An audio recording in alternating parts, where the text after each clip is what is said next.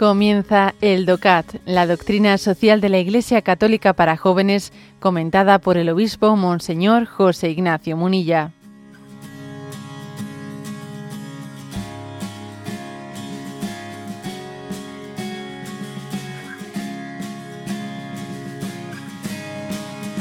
Punto 219.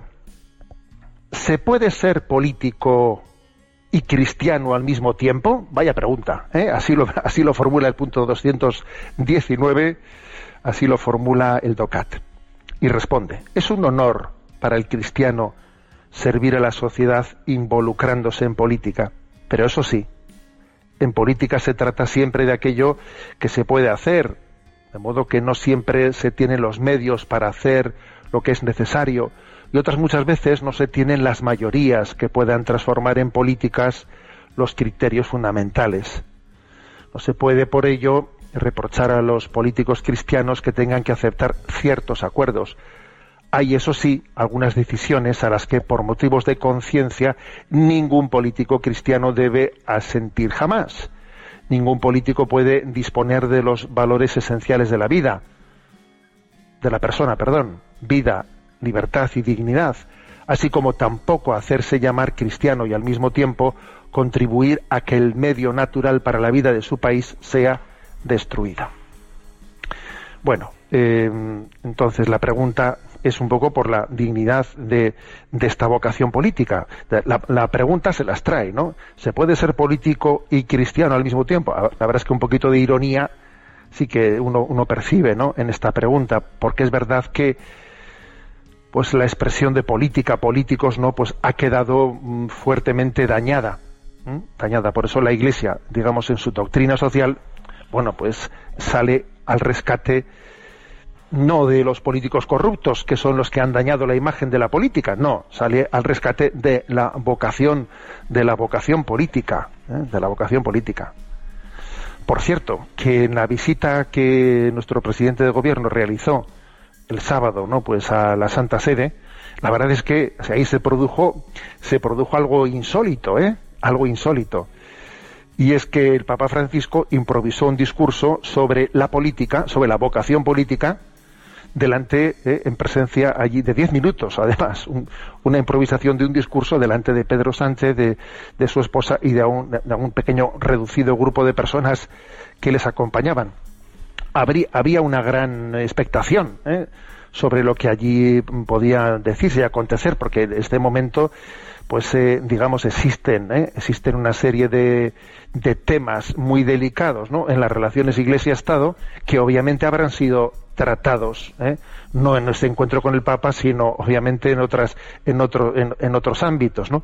Y entonces, en, en esa escenificación, en si se podía utilizar o manipular eh, la, esa visita al Santo Padre, pues para, mm, pues porque hoy en día sabemos que se, que, se manipulan las fotos, ¿no?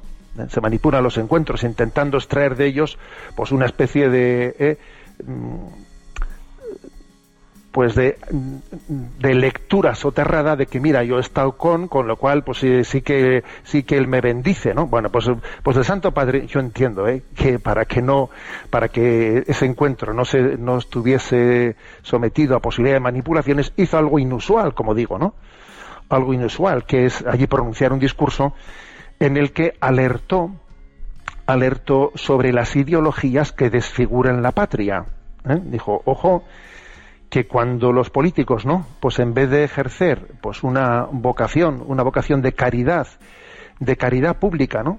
¿Mm? Pues entonces mm, ponen por encima de esa vocación unas ideologías sectarias, entonces están deconstruyendo la patria, están destruyendo la patria, ¿no? Esas fueron las palabras que el Santo Padre mm, vamos, pronunció, ¿no? Durante unos diez minutos están ahí grabadas delante del presidente del gobierno. Pero bueno, lo que yo quería subrayar, eh, para explicar este punto del DOCAT, lo quería, que quería subrayar es el hecho de que el Santo Padre habló en ese contexto de la, de la dignidad, eh, de la dignidad de la vocación política a la que calificó como un acto de caridad, acto de caridad pública, ¿no? El que uno se dedique a la cosa pública, buscando el bien común. Aunque luego aprovechó para decir, cuidado, porque si, si no es esta vocación de caridad mm, pública, ¿no? O caridad social al servicio del, bien común, pues entonces como entren, como las ideologías, ¿no? Como punto, punto de referencia clave, lo deforman todo.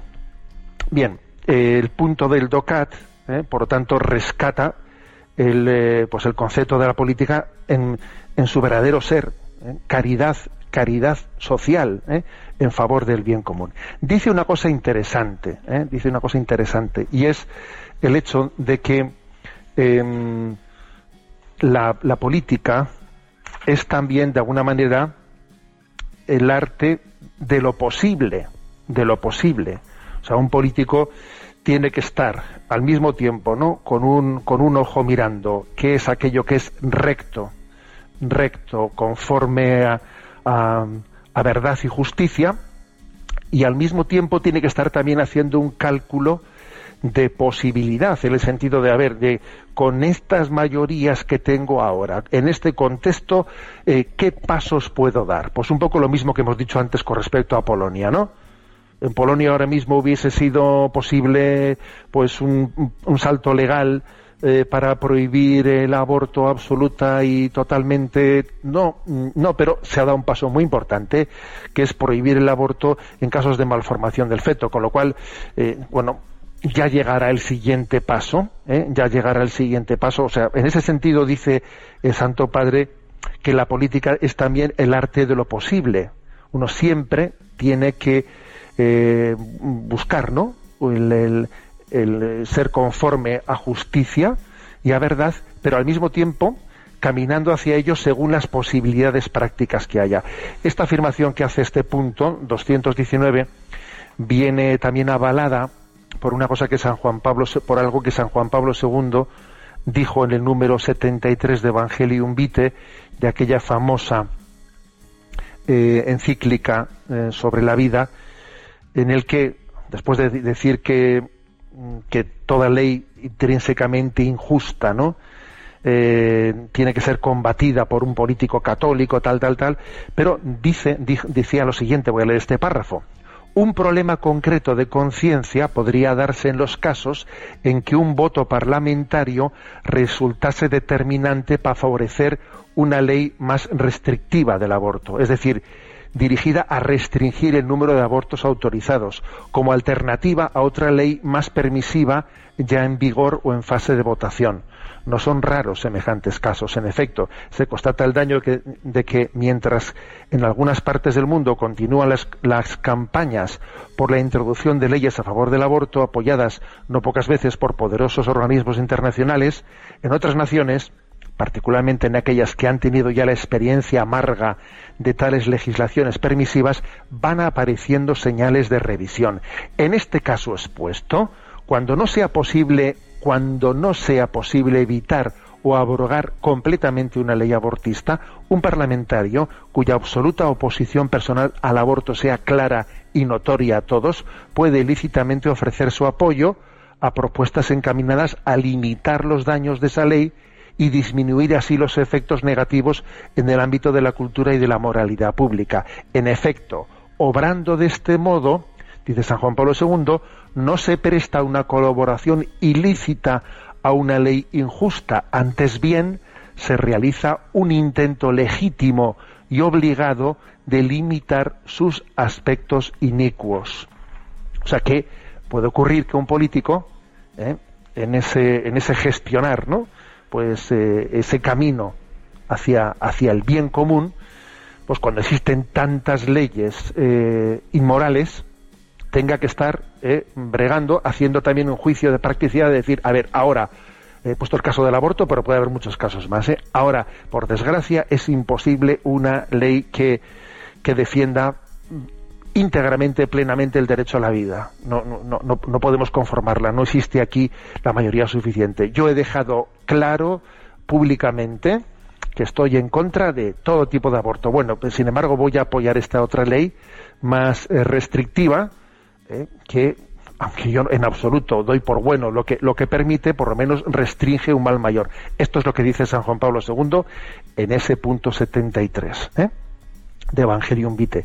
Y bueno, pues mm, esto, esto es básicamente también ¿no? lo que este punto 219 del DOCAT está, está afirmando. ¿eh?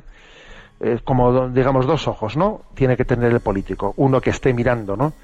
Que esté mm, mirando pues hacia, eh, hacia el, el, bien, la verdad y la justicia. ¿eh?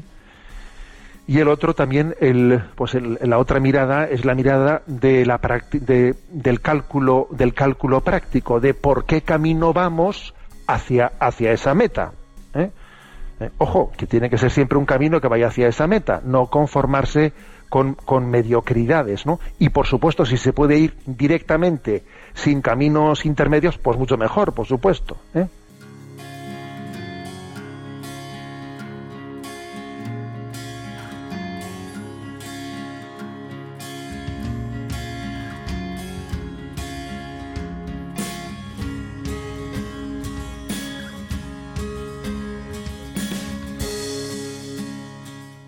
Has escuchado el DOCAT, la doctrina social de la Iglesia Católica para jóvenes, comentada por el obispo Monseñor José Ignacio Munilla. Encuentra todos los audios en radiomaria.es.